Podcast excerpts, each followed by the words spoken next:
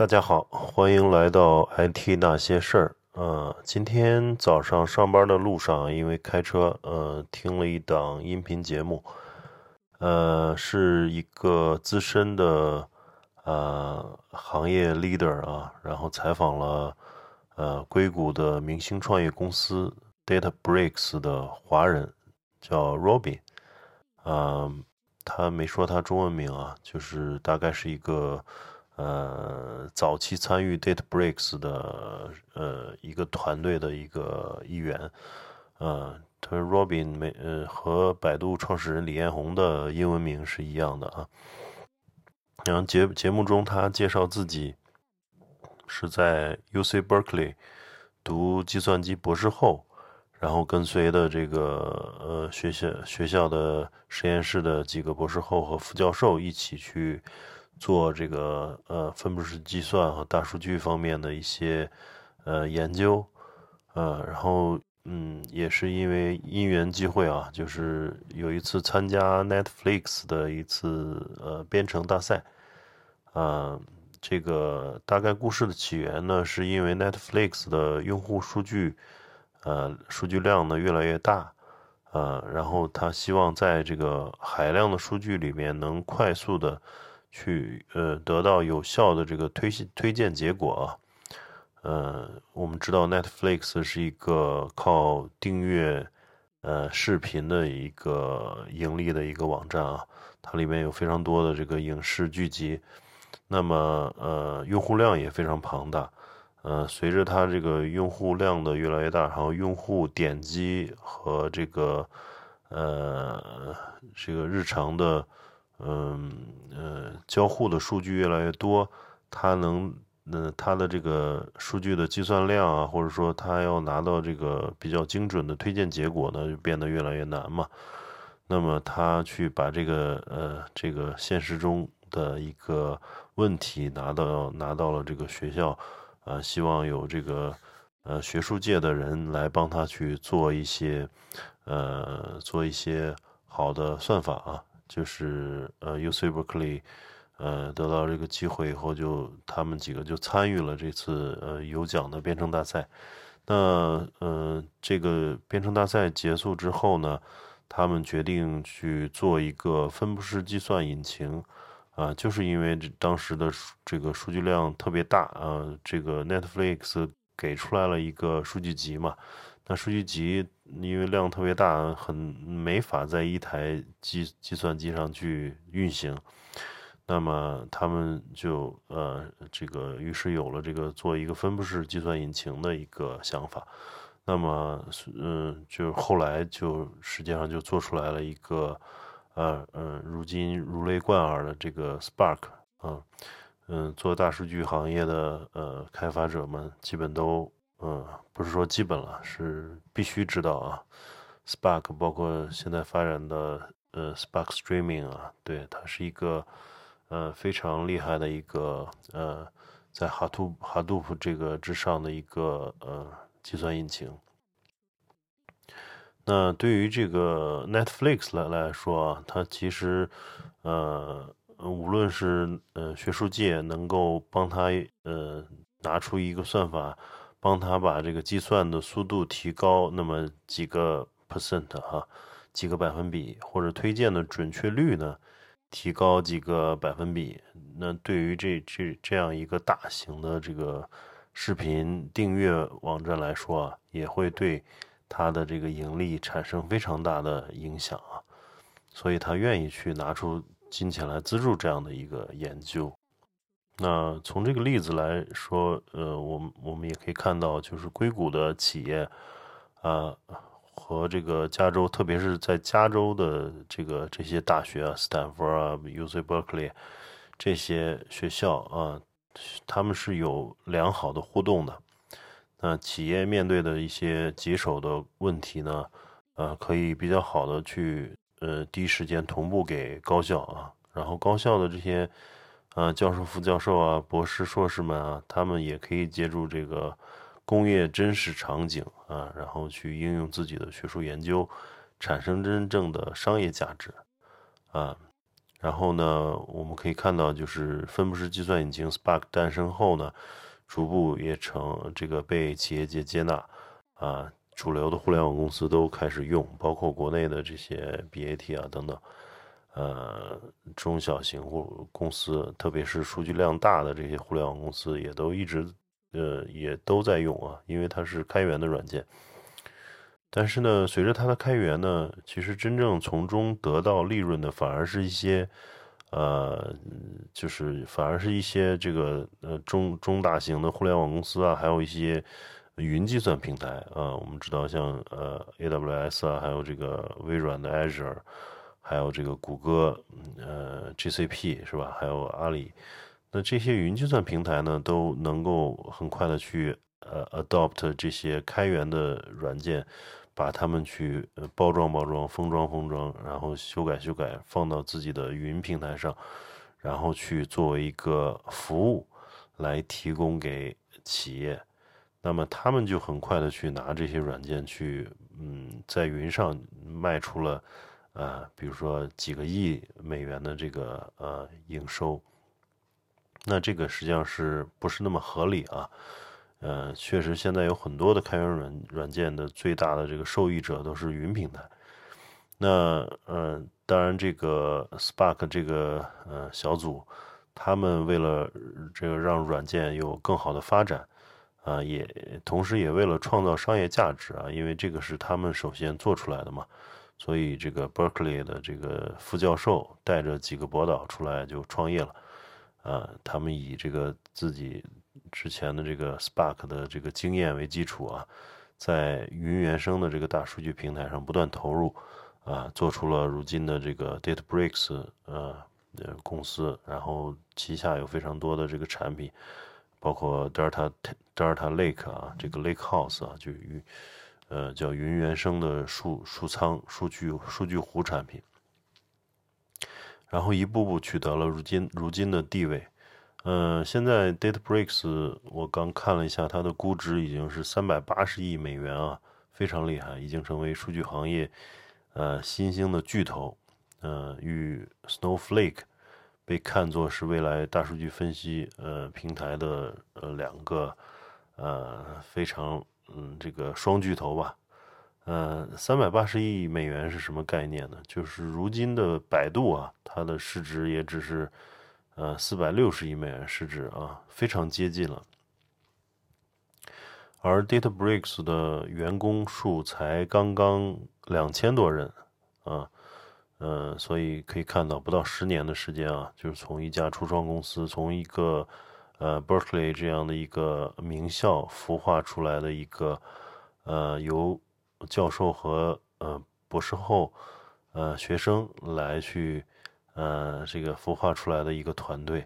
啊，如今就变成一个三百八十亿美元的市值的一个呃全世界领先的一个呃大数据公司，呃两千多人，所以这个让人不得不不感慨这个硅谷的创新和造富能力啊。嗯，其实从如今数数据行业的技术发展和那个基础设施方面啊，呃，不可否认还是美国引领的。从上世纪七八十年代开始，无论是开源的数据库，像 MySQL 啊、PostgreSQL 啊，还有这个商业数据库软件，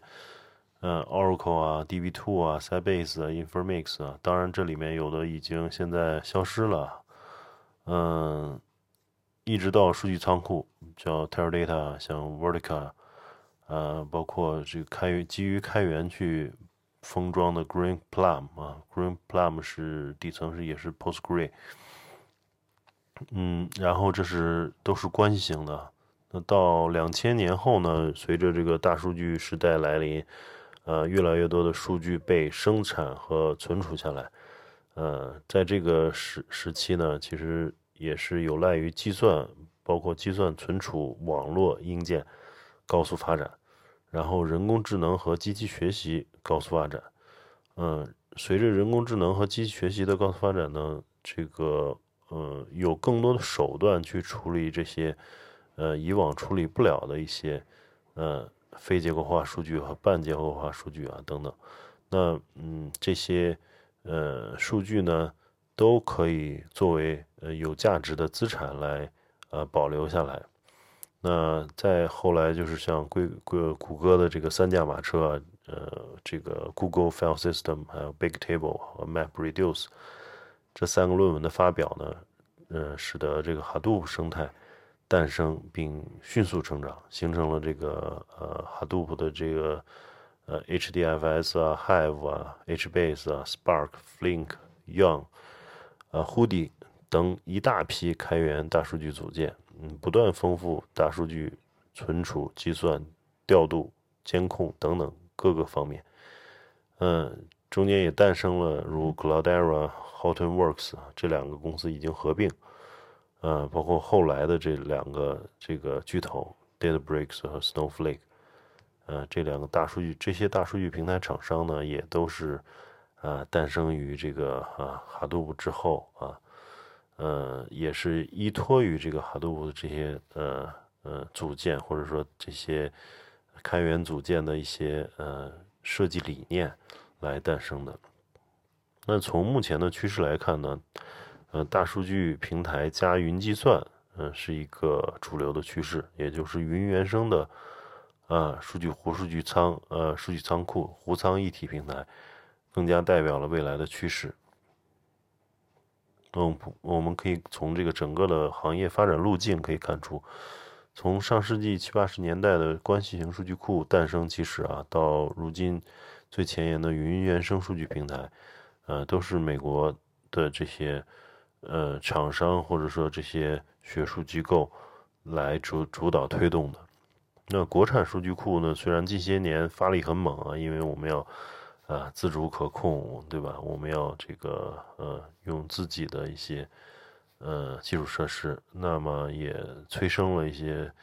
呃，像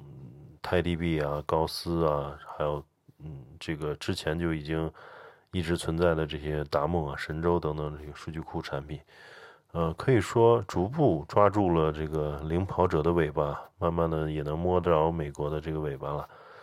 但是对于更海量的这个数据存储分析，特别是异构数据的处理啊，因为我们现在好像这几个数据库也都还是，呃，这个关系型数据库啊，或者说关系型的这个呃超融合的一个数据库，那它嗯嗯真正基于这个呃数据湖或者说。呃，大数据平台呢，我们还是基于开源的软件去构建的，就是像开源的 Hadoop 生态。那随着越来越多的工程师深入开源社区，呃，更多方案在大厂落地，嗯，希望也能逐渐形成自己的产品和解决方案。呃，事实上，在开源大数据软件版图上，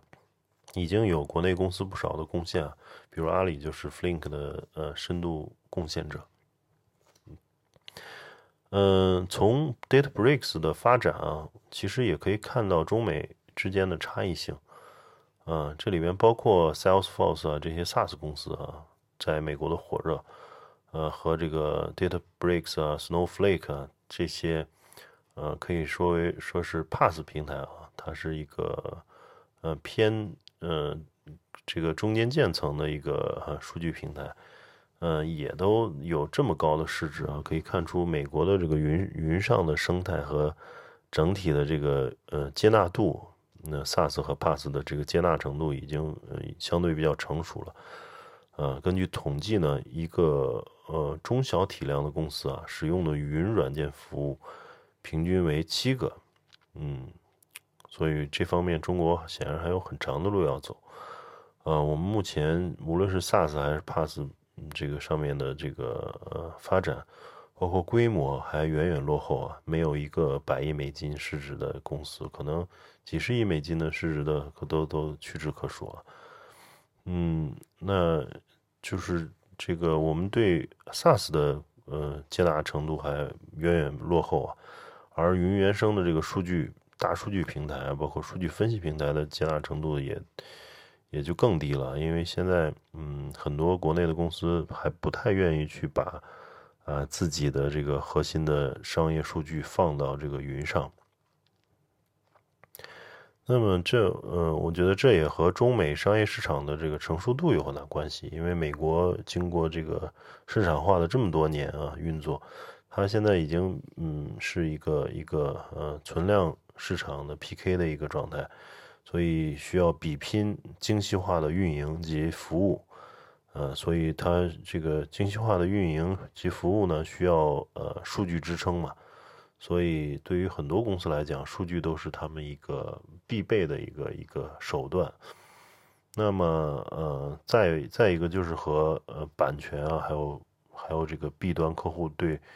为软件服务消付费的这个习惯也是有很大关系。我们我们目前也只是慢慢培养出了一些呃公司愿意去为这些 SaaS 平台去付费，